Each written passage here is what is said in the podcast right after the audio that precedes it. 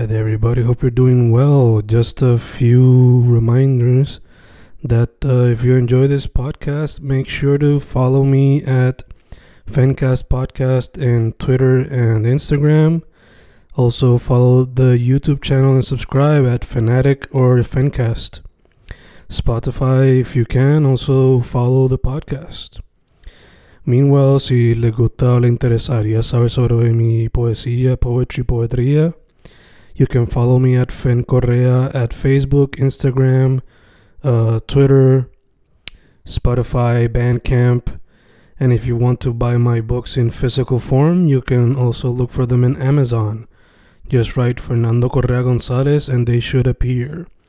Once again, for the podcast, Fancast or Fancast Podcast en Instagram y Twitter, and YouTube bajo el nombre Fanatic o Fancast. Y si le interesa mi poesía, poetría, poetry, Fen Correa en Facebook, Instagram, Twitter, Spotify, Bandcamp y en Amazon bajo Fernando Correa González. With all that being said, enjoy the interview. Thank you.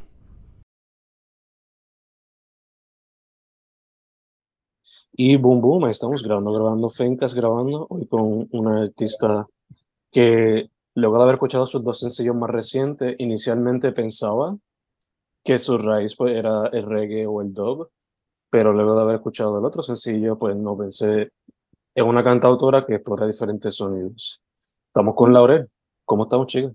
Hola, saludos, todo súper bien y contenta de estar aquí, ¿verdad? De tener esta oportunidad para, para exponer lo que es mi música y, y un poquito de mí. Nice, nice. Eh, pues chicas, antes de irnos de lleno, eh, tus redes sociales, esas cosas que tengas que compartir. Ok, pues mis redes sociales, este, la, la de música como tal es Laurel PR, Laurel eh, Puerto Rico PR, ese en Instagram. Y en Facebook también me consiguen como Laurel, pero ahí es Laurel Music. Perfecto, perfecto. PR. Perfecto, perfecto. Pues, Lau, te pregunto de primero, eh, como dije en el, en el principio, inicialmente pensé que pues era reggae dub lo que estaba haciendo, pero luego de escuchar más, pues básicamente cantautora explorando diferentes sounds. Pero la primera pregunta tiene que ser, ¿siempre fue la música lo que te llamó la atención? ¿Hubo otro medio artístico que te llamó la atención? Y si fue la música, ¿cuándo fue como que la primera vez que te diste cuenta como que esta es la que hay, esto es lo que, lo que me encanta? Pues mira, para mí siempre fue la música porque mi primer regalo de, de que nací, o sea, mi primer regalo al añito fue un piano. Mi papá es súper aficionado con la música. Él no es músico como tal de que toca, toca la guitarra, alguito, este, pero él colecciona instrumentos. So, él me regaló mi primer piano, un Yamaha clásico. Y yo, pues obviamente chiquita no tenía ni idea qué hacer con él, pero yo me sentaba desde pequeña y le daba bandazos así como que, como si supiera. Y hacía conciertitos para mis papás y eso, so, por ahí, por esa línea, fui aprendiendo de oído. Eh, ellos trataban de meterme en clases de música, pero yo era bien como que, ¿sabes? No, no me dejaba llevar. ujú, No me ujú. gustaba que me enseñaran, era todo de oído. Y luego, pues, este, empecé a coger clases como tal, como que con más disciplina en lo que fue Bellas Artes de Carolina. ujú. Y por ahí me, me enamoré de lo que es la música, era como, como mi escape, era como mi zona de comodidad. Nice, nice. Te preguntas, ya que, ya que tu papá fue la persona que te regaló tu primer instrumento. ¿fue también él o tu mamá o algún otro familiar que te regaló quizás tu primer, el primer disco que tuviste en tu vida? Wow, Y, yo, y si te acuerdas, ¿verdad? ¿Cuál fue el disco? pues mira, la primera persona que me regaló un disco fue una maestra de elemental. Eh, De verdad que no me acuerdo el nombre de ella porque fue hace mucho tiempo atrás, pero era, fue una maestra de elemental que también tenía una nena pequeña y me regaló el primer CD de Shakira. No recuerdo cómo se titula, pero era el que tiene la carátula como rosita. Ella era super punk, este, tenía los dreads.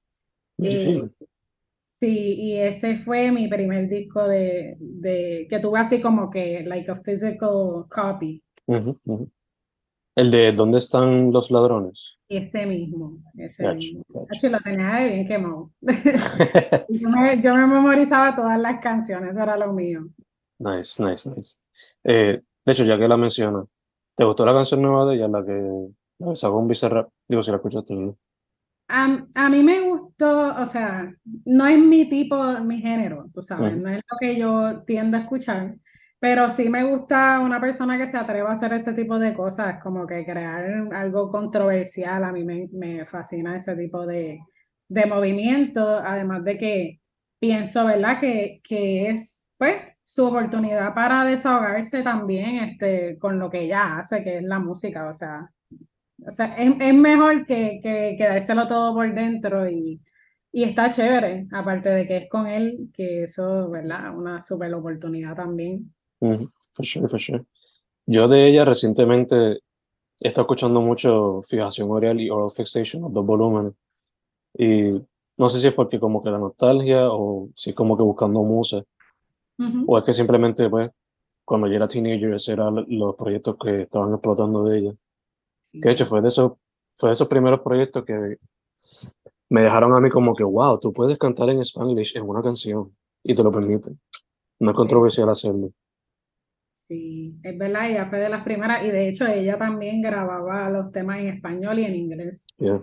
El Laundry Service, Ujú. ella, ahí fue que yo me, ahí sí que me enamoré de, de su música. Nice, nice. De hecho, ya que estamos hablando así como que de inspiraciones y eso, ¿qué artistas te han inspirado de alguna manera u otra? Pues mira, súper random, mi artista favorito en el mundo entero es Héctor Lavoe. Desde, desde que soy chiquita también me, mi papá siempre era como que le gustaba, le encanta el jazz y Mm. yo me quería escuchando este Kenny G, Dave Koz, eh, música que, ¿verdad? que deriva de ahí o que o de- derivaron ellos de ahí, este, como lo fueron los Temptations, ese tipo de música así. Este, pero, eh, ay, disculpe, sorry. No preocupes. Es que esto como que la guió.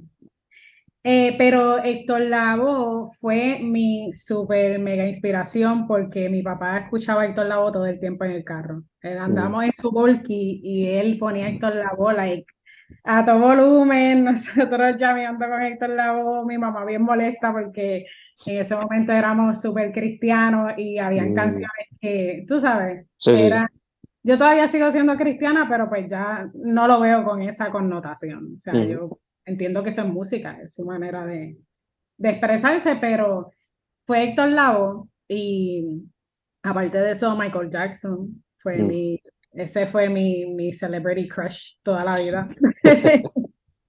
Cuando murió lo sufrí un montón, o sea, papeloneé, lloré y todo. Mm. Este, eso es prácticamente como que los, para mí los top. O sea, Héctor Lavoe y Michael Jackson fueron mi super, lo que yo siempre tenía en mi, en mi, en mi Walkman en ese momento. Ya, ya, ya, constantemente escuchándolo.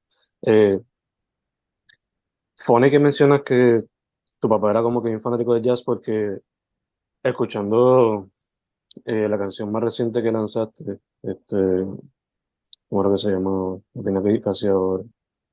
Eh, Antillana, creo que ya, ya, ya, Antillana. Este, escuchándola, claro, la persona que la va a escuchar por encimita va a notar que va a ser como con reggae dub, pero se notan como que esas influencias de jazz también por ahí. Claro, obviamente también se va a notar porque reggae tiene mucho de eso, pero no sé, como que hay esos pocos detallitos como que son super jazzy.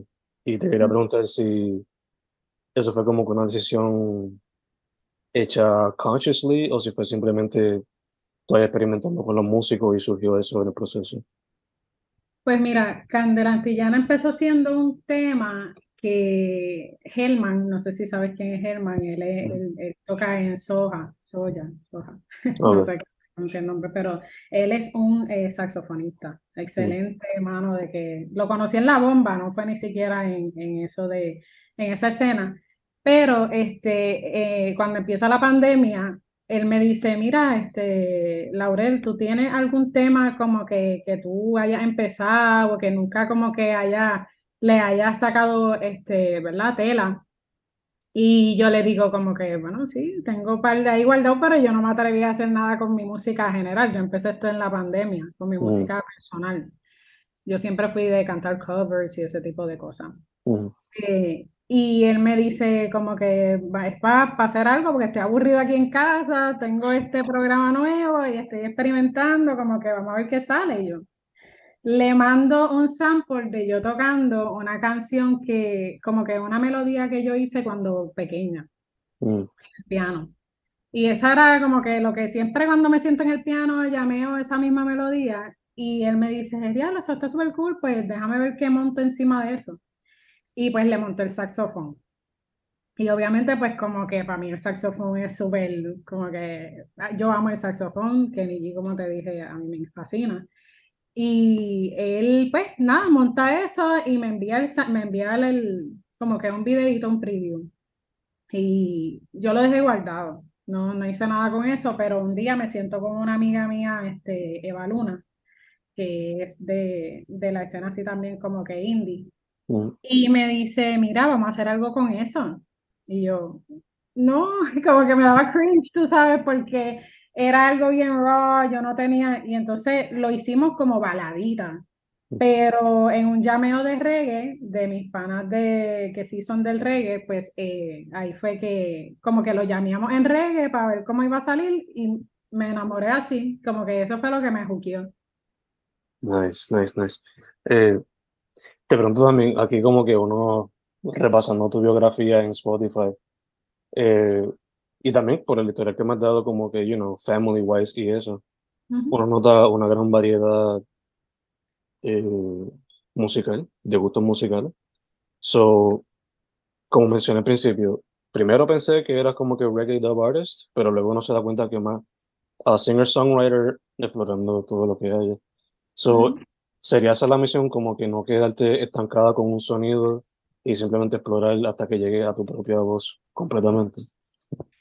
Yo, full, o sea, a mí no me gusta quedarme en un género, en un género nada más, porque, este, ¿verdad? Yo no, no he mencionado, pero yo soy cantante eh, de música autóctona de Puerto Mm, Rico. Ese es mi, lo que, con lo que yo, ¿verdad? Guiso, como le dicen, es con la bomba, la bomba puertorriqueña. Este, entré ahí cuando era, cuando era bien joven y me quedé ahí muchos años, pero esa era mi, también mi zona de comodidad y no me atreví a romper ese esquema porque como que yo decía, pues, tú sabes, nadie, no tengo nada que hacer, lo mío es la bomba, me voy a quedar ahí, esto es lo que me está dando dinero de cierta manera y además de que es lo que pues me gustaba hacer, como que llevar ese mensaje de lo que es la bomba.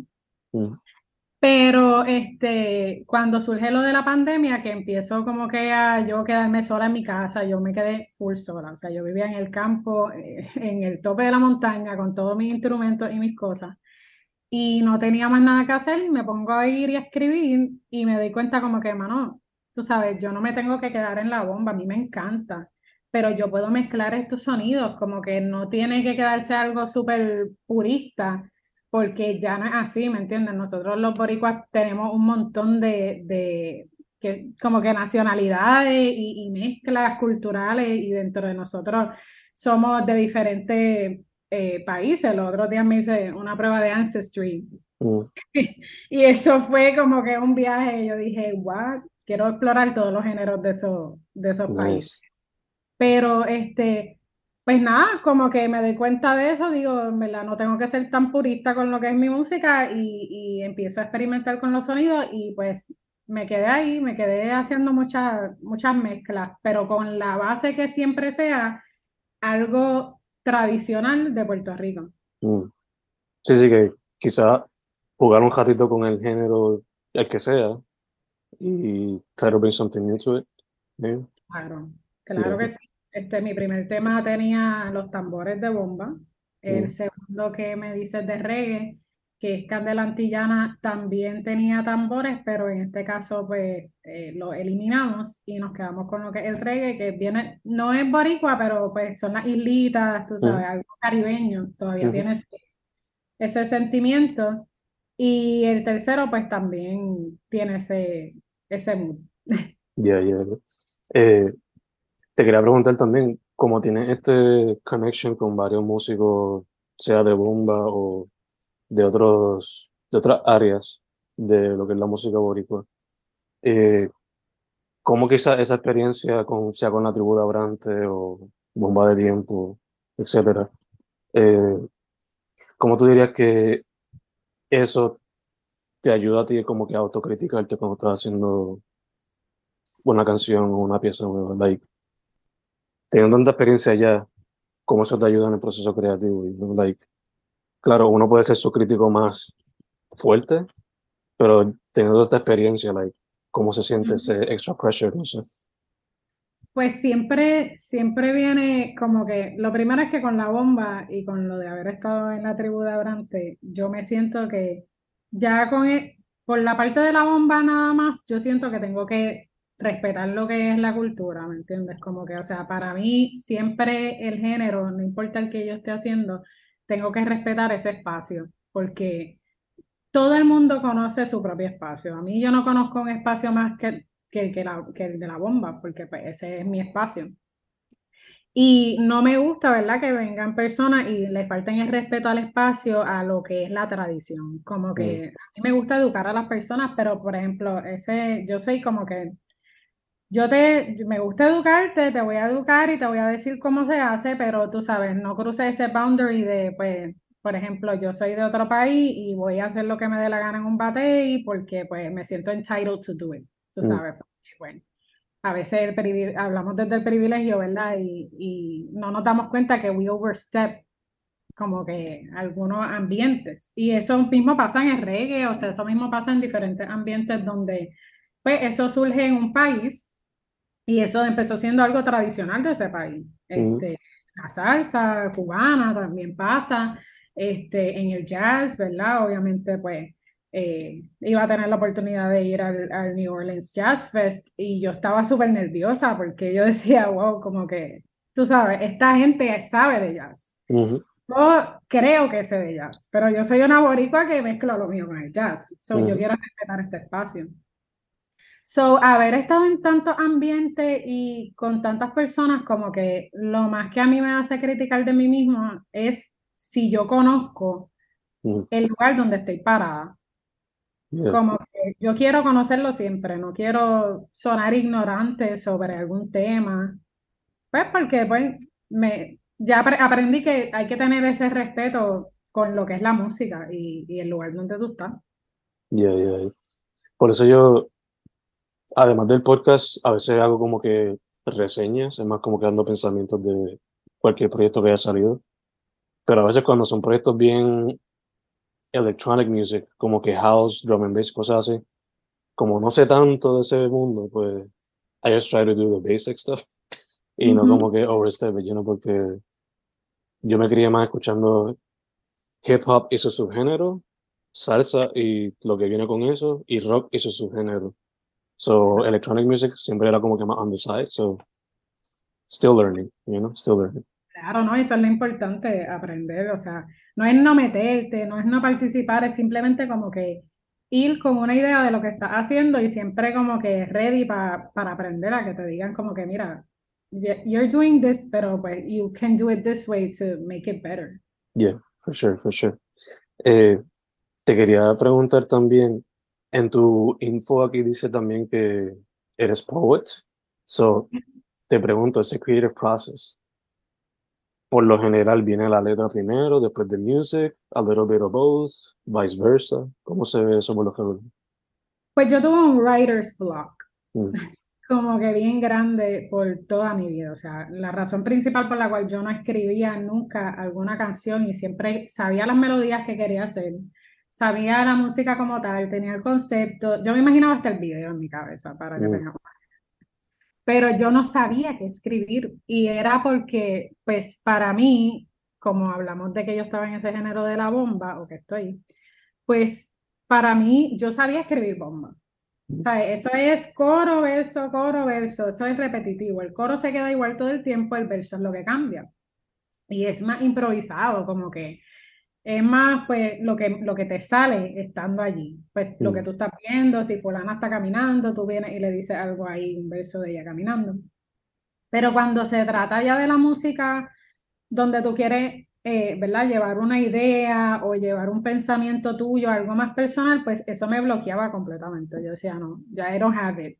Mm, Pero toda la vida escribí poemas. Eh, una maestra mía también me enseñó a, a escribir poemas cuando nadie en la clase estaba interesado en lo que era la poesía. Yo estaba ahí sentada en primera fila todo el tiempo. mm, Este, era lo, yo creo que was my favorite class, honestly. mm, Y pues siempre fui, me considero buena, ¿verdad? Dentro de lo que hago en la poesía. Y nada, como que un día fui frustrada donde esta persona y le digo, mano, yo no, yo no sé qué yo voy a hacer, porque yo no puedo escribir una canción y tengo todas estas ideas, quiero reventar, yo decía, yo quiero, yo quiero emanar mi música, como que soltarla, pero no sé qué escribir. mm, Y la persona se me queda así mirando y me dice, mira, tú no escribes poemas. Y yo, ¿qué, qué tiene que ver? Tú sabes, como que ¿qué tiene que ver los mm. poemas con la música? Y me dice, la, la música es poesía. Y yo, oh my God. Como que toda una vida, yo vine a escribir mi primera canción a los 28 años, porque yo no sabía que, ¿sabes? No, no me podía imaginar que un poema podía terminar siendo una canción. So ahí fue que yo dije, olvídate, todos lo hice, todos mis poemas ahora son mis canciones. Ya, chicas. Yo vine a hacer ese clic ya en la universidad cuando estaba como que para la maestría, bueno, terminando el bachillerato, y es porque el profesor nos dijo eso como que it's basically poetry, you know, so Sí, lo que pasa es que porque hay, hay coro, you know, pero muchas veces ya es poetry. Pero eso que mencionas de que como que ese writer's block, de que no sabes quizás que estás escribiendo esto mucho, a mí me pasa, pero es más, like, yo escribo poesía free verse y rimar se me hace un problema muchas veces. Y es como que I have to sit down, focus heavy, porque si no me voy free verse todo el tiempo. Like, tiene que ser un reto. Y un reto que me quiero poner ahora es no usar los simming, porque se siente mucho como que un crutch, como Es que verdad, un, you know. De hecho, Este, no, usan- usando las ahora tanto como, know. no, ajá, no, no las canciones, yo digo las canciones hoy día no tienen ni que rimar, Sí, pero también. como que eso es más difícil. Yo no sé si, ¿verdad? Como autor te pasa que uno de momento trata de no rimar y, y como que uno dice, but this sounds wrong, no suena como que natural, ¿qué estoy Yeah, haciendo? Y escuchas otra canción que no rima y you're like, ah, it's fine. yeah, yeah. Pero la de uno no. A me pasa a veces que me pongo a leer las, las letras de algunos músicos y veo que no riman ni en lo escrito ni cuando la están cantando y me quedo como que, oh shit, están como que breaking a barrier que quizás hacía antes, pero no se viene a dar cuenta ahí como que en el momento, know? Claro, So, la música sigue evolucionando and it's a beautiful thing. It's a beautiful thing. Eh, habiendo dicho eso, estamos aquí verificando un momento. La canción Tierra salió en septiembre. Estamos en enero 2023, específicamente el 18. So, Lau, te pregunto, ¿hay planes de sacar música próximamente o participar en eventos próximamente? Pues mira, todos mis temas yo los he estado trabajando esporádicamente, como que cuando ya no puedo más, como que, diache, tengo que soltar esto porque tengo que, I feel like doing music. Pero eh, tuve que parar eso porque me di cuenta que estoy soltándolos todos uno a uno y Mm, quisiera hacer un EP con todas las canciones que me quedan para poder, entonces, ¿verdad? Ya más adelante soltar el disco como tal de lo que sería, eh, que empezó siendo Cuerpos de Agua. mm, Ese disco es eh, basado en lo que son los elementos, como, ¿verdad? Pues el primero siendo el agua, el segundo siendo la, el fuego, que es candela antillana, y el tercero, pues la tierra. mm, Más adelante vienen otras cositas por ahí que no son tan elemento como tal, porque there's only four, eh, ¿verdad? De los básicos. Pero eh, añado otras cositas así como que de lo que es el universo, de lo que es el planeta Tierra. Y yo era maestra de, de ciencias, mm. so para mí eso es súper como que tiene, tiene un pedacito de mi corazón todo lo que tenga que ver con la naturaleza, todo lo que tiene que ver con, con la física, la geología, todo, todo ese tema. Pero, eh, pues nada, el plan es eventualmente soltar ese disco que, ¿verdad? No quiero, no quisiera dar mucha información porque hay, hay cositas que son sorpresas, pero sí es un disco entero. Eso es, eso va de seguro.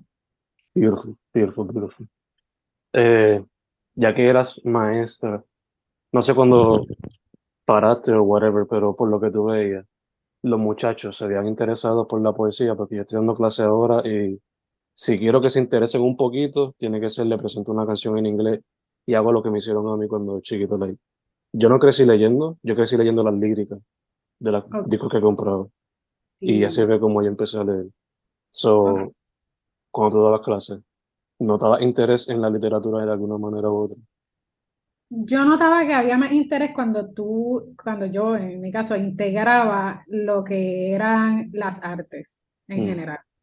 No nada más la poesía, pero como tú dices, ¿verdad? Dentro de todo eh, la poesía es música y música es poesía, pero eh, si era algo de dibujar, si era algo de yo hacer algo artístico, como que crear un video, crear algo que, que fuera visual, que fuera appealing, de esa manera ellos les gustaba más. O sea, yo en mi última, la última vez que di clase fue de historia. Mm porque era suplente y pues como yo tengo la licencia puedo, puedo dar clase de cualquier cosa. So, di clase de historia y yo decía, ¿cómo yo voy a hacer que estos niños se interesen por la historia? Porque la verdad es que muy pocas, hay muchas, muy pocas personas que le interesa la historia. Mm. Eh, ¿Verdad? Jóvenes, porque ya después de, un, de uno viejo, por decirlo así, o adulto, uno le llegan noticias aquí todo el tiempo y eso uno se pone a investigar. Pero cuando uno es más joven, pues es más difícil eh, entrar en lo que es la historia. Y yo decía, ¿cómo caramba yo voy a hacer que estos niños les importe? Y pues sí les daba cosas como que assessments de eh, crear un cuento, crear una canción, crear un anuncio. Mm. Cosas que ellos ven, tú sabes, porque las redes son tan poderosas que hoy día ellos aprenden por medio de las redes, ya, they basically don't even open their books. Que es triste, para mí es triste porque yo amo los libros, pero eh, ellos no, casi no abren los libros, lo tienen todo en el teléfono. Mm. Muchos libros son en el teléfono, o sea, o, por las plataformas así como Zoom, las clases, Teams. So, sí, todo el tiempo yo me veía, ¿verdad? Teniendo que darle creative assessments para que ellos pudieran entender mejor lo que era la historia, porque si no, como que it was just like, sí, pero vamos a seguir hablando de este tema y yo, I mean, tú sabes, la historia de los protestantes, it's a long story, we're still living todavía la estamos viviendo. Eh, la religión cambia todo el tiempo, todo el tiempo hay, hay algo nuevo, una reforma. So, era, era medio complicado hacerlo sin la arte. Yo pienso que sí, que, que por la poesía y la música es una, es súper más fácil llegar a ellos como tal. Ya, ya, ya. La cosa es buscar música que le guste y que no diga curse words. Ay, no. yo no podía ser hipócrita tampoco. I was like, ah, sí, tú, tú oyes esta música, wow. No, I'm not gonna, no voy a opinar. Este, de hecho, yo estaba pensando si incluir como que hagan reels para Instagram o algo así pero a la misma vez, they're so hooked to the phone que no sé si estoy, you know, está ese dilema de que, am I getting them even more hooked up on it, or what? No sé. Porque muchos están bastante, por lo menos los que yo he visto de mi salón, addicted, a lot of them. Eh, pero cambiando el tema, como eh, dije ahorita, tienes bastante experiencia en algunos grupos en, y en diferentes ámbitos de music, so, basando en tu experiencia, like, como tú has visto la escena independiente, alternativa, no tan mainstream, you know. Quizás cambiar, formarse, alterarse, you know, a través del tiempo, como tú lo has visto tomar diferentes rutas, Pues mira, honestamente yo veía que las cosas indie o, o cosas que, ¿verdad? Artistas independientes antes eran súper irrelevantes para mm. lo que para radio, por ejemplo. O sea, antes en radio nadie pasaba a un artista independiente a menos que fuera, ¿verdad? No tan independiente, por decirlo así. Eh, y hoy día, pues yo creo que, no sé si soy yo, pero por lo menos mi playlist son todos artistas independientes. Y lo oigo todo el tiempo, como por ejemplo Right Now, eh, ¿sabes? Panas que de momento piquete, como el grupo de mío, ese, ese tipo de música. Hoy día yo puedo decir que me siento bien confident, por lo menos con mi música, de que haya una audiencia escuchándolo, porque sí se está escuchando más. Hoy día hay tú, por ejemplo, los jóvenes, tú vienes y le dices como que, ah, tú oyes un artista mainstream. Y yo, sí, como que, o fulana, pero como que es mainstream, tú sabes, como que todo el mundo oye eso, yo oigo tal cosa, y es un artista indie. So it makes them like cool, por decirlo así, escuchar música indie, and it honestly is, como que yo prefiero escuchar mil artistas indie a escuchar una canción repetitiva constantemente que escucho siete veces en el radio. Además de que es música más profunda. Eh, a mí personalmente no tengo problema con que la música sea repetitiva y que tenga un coro catchy, pero me gusta, me gusta pues que tenga un mensaje mm. y que, que, lleve un sentimiento, no nada más como que pues para, para ir bailar. Aunque eso está súper cool, pero me gusta que, que me haga sentir algo. Ya, espacio y espacio, ¿no? Eh, de hecho, eso que dijiste de como que sí, eso es ya mainstream. Me pasó a mí con Reinado, de hecho. Porque este le, todos los días yo le pongo a los muchachos Song of the Day, you know, para que descubran algo nuevo. Whatever. Y le había puesto Reinado y creo que lleva a estar en un festival con otros trap artists y reggaetoneros. Y ya ellos como que sabían. Y yo dije, ah, sí.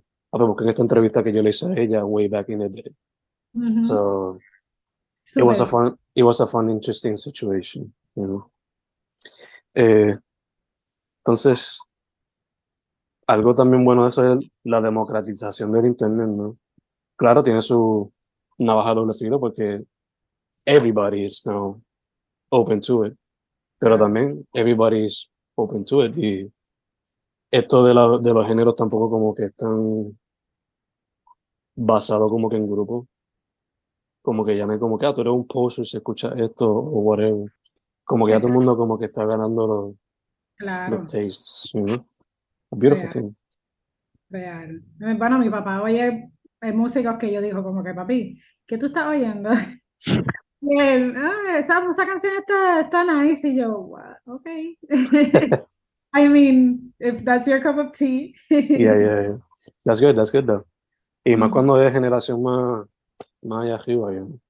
Este, jamás yo pensaba que a mi papá le gustaría el grupo Chewy, que ellos mezclan sonidos caribeños con un poquito de electrónica. Pero le gustó. Y thank God for that. Este, dicho eso, vamos a coger un brequecito porque Zoom se nos está acabando el tiempito y no queremos rushar lo que nos queda de la entrevista. So, uh, ya, voy a cerrar esto un momentito y te aviso cuando pueda entrar otra vez. Vale. Y boom, boom, estamos de vuelta. Seguimos con Lau, Laurel. Este, chica, te iba a preguntar también, ya que fuiste maestra, eh, bueno, nunca terminé siendo educador, ¿verdad? Pero ya que fuiste maestra propia, eh, te pregunto que quizás era consejos que tú le dabas a los, a los chamacos, a las muchachas, todo el mundo, cuando quizás te preguntaban sobre meterse al mundo del arte o la música o lo que fuera. Ok, pues mira, yo realmente nunca les decía mucho de mi vida personal de como que, de que era músico. Pero sí, eh, si hay algo que, ¿verdad? Que yo a mí me gustaba eh, decirles todo el tiempo era que no cogieran tan en serio lo que las personas pensaban de ellos, eh, ¿verdad? En, dentro del colegio como tal, o sea, en, dentro de ese periodo de la adolescencia donde uno eh, a veces, ¿verdad? Le hacen lo que el bullying o, te juzgan o, este, ¿verdad? Tienen una, una idea predeterminada de quién tú eres porque solamente te están viendo en la escuela todo el tiempo. No, no es como que ellos se van a tu casa contigo y te conocen. So, para mí lo más importante enseñarles a ellos como que era que, número uno, que ellos vieran, ¿verdad? Que yo había pasado por eso también y que todavía estoy aquí. Mm, que todavía, a pesar de que uno le pasan mil pensamientos por la cabeza, eh, de, de quitarse de lo que es la música, de abandonar tus sueños, como quiera, estoy haciendo lo que me gusta y sigo luchando por ese sueño de hacerlo. Y pues lo otro es que la, la, lo que son los comentarios sobre tu apariencia física y ese tipo de cosas di- dice más de la otra persona de lo que dice de ti. O sea, mm, en realidad, todo el tiempo que a ti te dicen algo, una crítica no constructiva eh, o un comentario, ¿verdad? Que nadie te, nadie, tú no solicitaste eh, pues usualmente es porque esa persona está, se siente de una cierta manera. So, a mí me gustaba que ellos vieran eso desde el punto de vista donde, ok, no me voy a sentir mal, pero tampoco lo voy a coger totalmente personal con esta persona porque I don't know what they're going through. Como mm, que de seguro esa persona se siente acomplejada por algunas cosas, so yo prefiero preguntar. Como que, mira, ¿por qué tú estás actuando de esta manera? O decírselo a alguien, ¿verdad? Mayor, si es algo ya peligroso. Pero siempre mi consejo se tenía que ver, ¿verdad? Por mi experiencia estudiantil, donde sí recibí como que algunos comentarios que de, porque sí, pues te marcan la vida.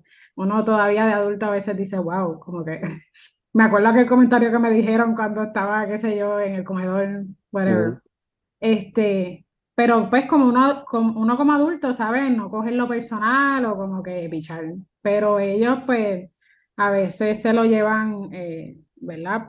Profundo y, y eso hace otro tipo de efecto en sus cabecitas que no tienen esa capacidad de discernir como nosotros. Yeah, yeah, yeah, for sure. Porque su vida escolar es su vida todavía, es todo lo que ellos están viviendo. Ellos salen de la casa y van a la escuela y de la escuela para la casa. Mm. Ese es su... Y en la casa también están, either, y más ahora, porque pues, por los celulares, pues todavía tienen esa conexión con todo el mundo. So, you know, Sí. eh, yeah, yeah, yeah, I feel you. Y hecho eso, volviendo para la music, eh, y casi cerrando ahora, hará una pregunta con mucha presión, mucha dificultad, porque pues es una que te lleva a pensar a tus pensamientos desde juventud más pequeña hasta el tiempo de ahora, y es Desert Island, Desert Island. Está en una isla desierta con solamente tres discos. ¿Cuáles tres discos te va a llevar para sobrevivir en lo que alguien te va a buscar? Wow.